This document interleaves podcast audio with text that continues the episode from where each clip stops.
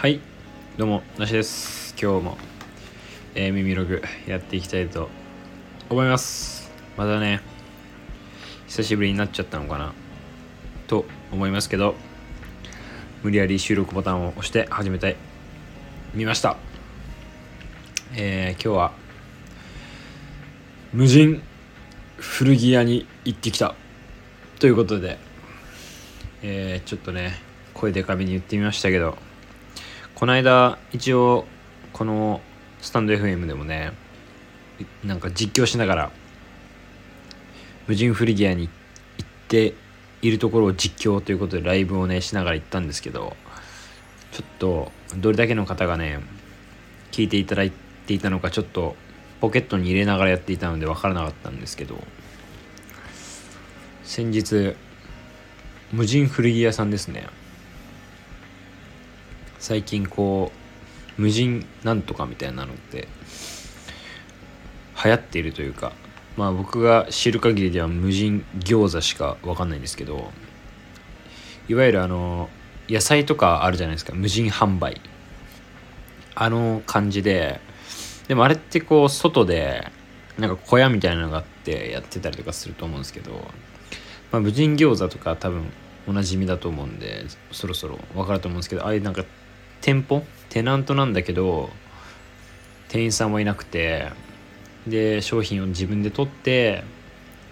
お金をこう箱に入れるぐらいの感覚のやつなのかな。それの古着屋さんが今ちょっとこう餃子に続きね注目され始めてるというかみたいで。で何店舗かもうすでに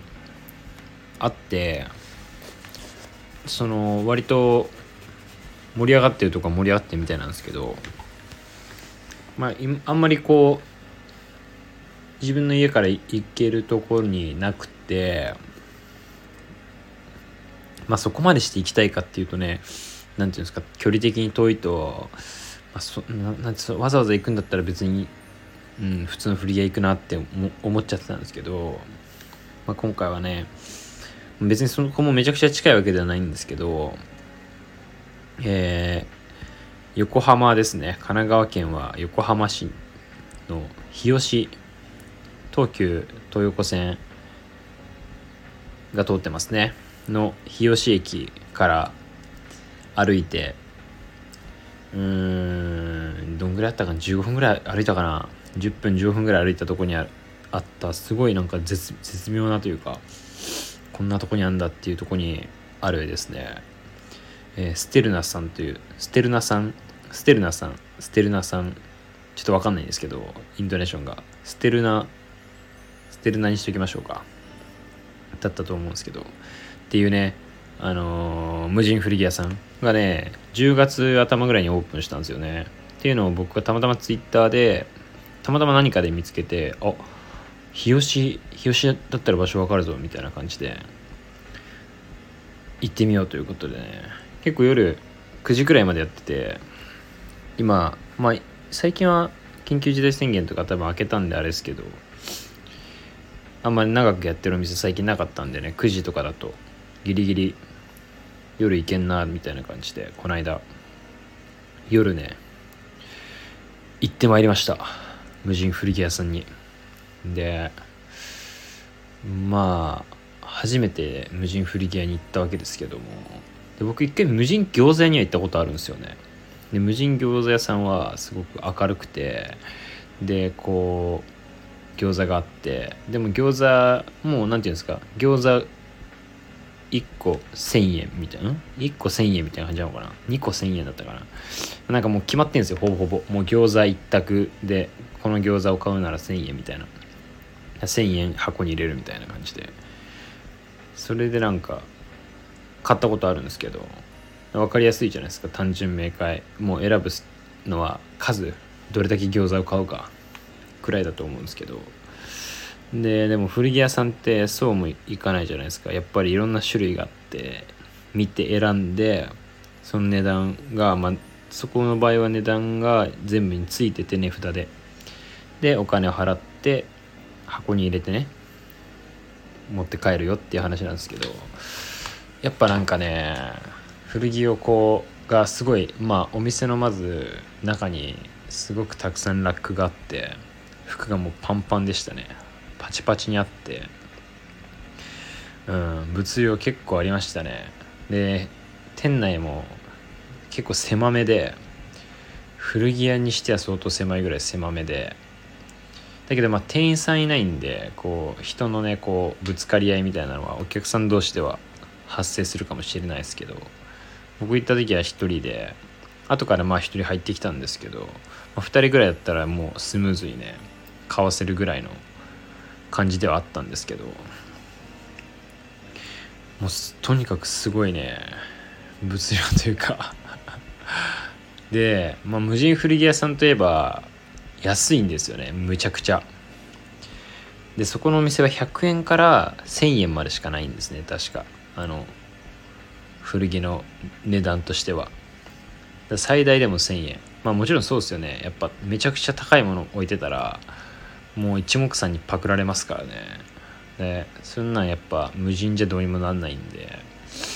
そうそこは1000円がね最大だったんですけど。やっぱ安いってことは物量が多いってことなんですよね。やっぱ古着屋の原理としては。もうそれすごいあって。で僕はねもういつもセンベロ古着とか言って安い古着をこう大量の服の中から見つけ出すの好きなんでそういうとこ行ったらねもう全部見たくなっちゃうんですけど全部全部見たっすけどねやっぱり。全部もう礼儀だと思って全部見ましたけど。いやー本当に。安いっすねやっぱ。安い。安くて。まあ物としてはまあそれなりだなって感じだししました。正直。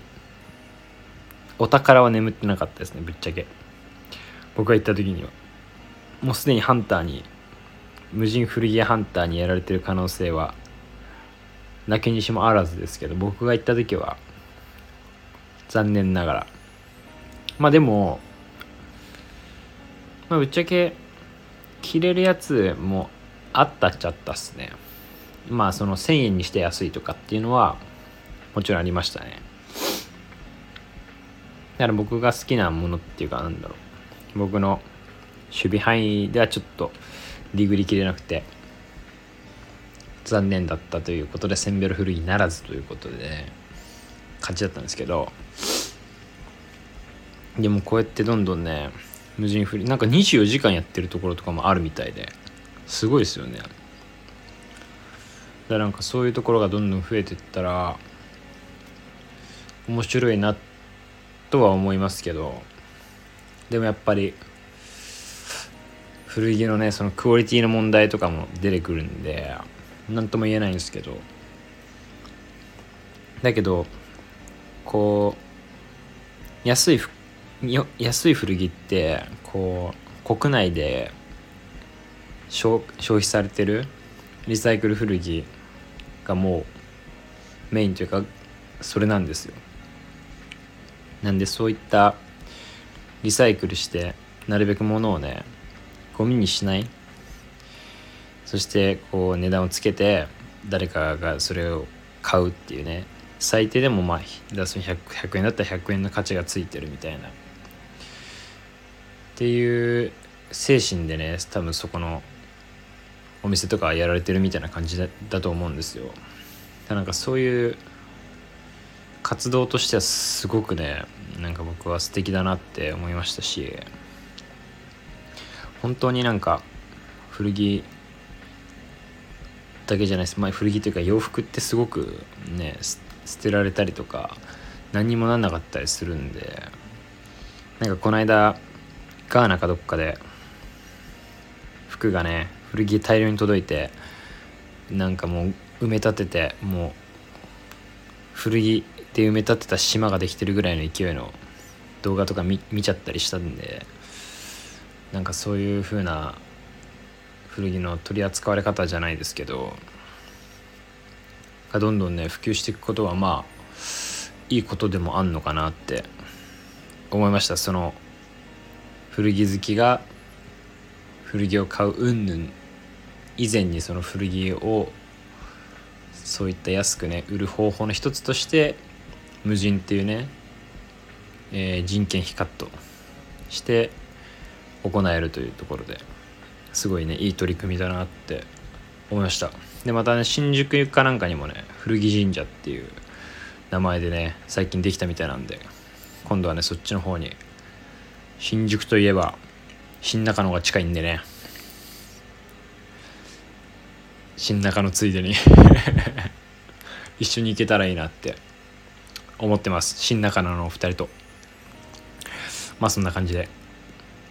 無人古着屋に行ってきたとそして無人古着屋への思いでした。それではまた。